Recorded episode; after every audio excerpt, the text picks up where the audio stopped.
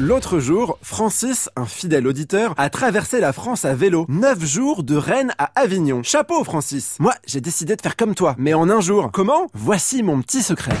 Le blog de la mobilité, Eva Adlinet.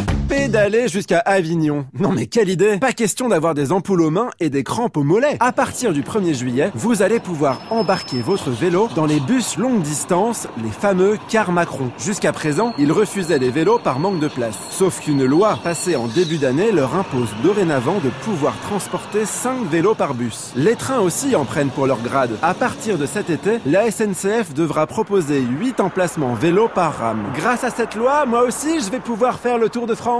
Tous les bus ne sont pas encore équipés de porte-vélos. Ça va venir. En attendant, sur le site internet de la compagnie Flixbus, les trajets où les vélos sont les bienvenus sont clairement indiqués. Pas besoin de plier votre deux roues, à condition qu'il fasse moins de 20 kg, il voyage à l'arrière du bus. Attention, les vélos électriques sont trop lourds pour être transportés. Ils restent donc à la maison. Ça ne m'arrange pas ça. Comment je vais faire dans les montées, moi? Peu importe la distance, votre vélo voyage à un prix fixe. 9 euros chez Flixbus, gratuit chez Blablabus, à condition qu'il soit pliant et tienne dans une housse. À ce prix-là, vous n'avez plus aucune raison pour ne pas partir avec moi traverser la France en vélo. Ah mince Je viens de prendre la dernière place pour Avignon. Dommage, vous n'avez qu'à y aller en pédalant. Finalement, c'est bien aussi. Allez, à plus dans le bus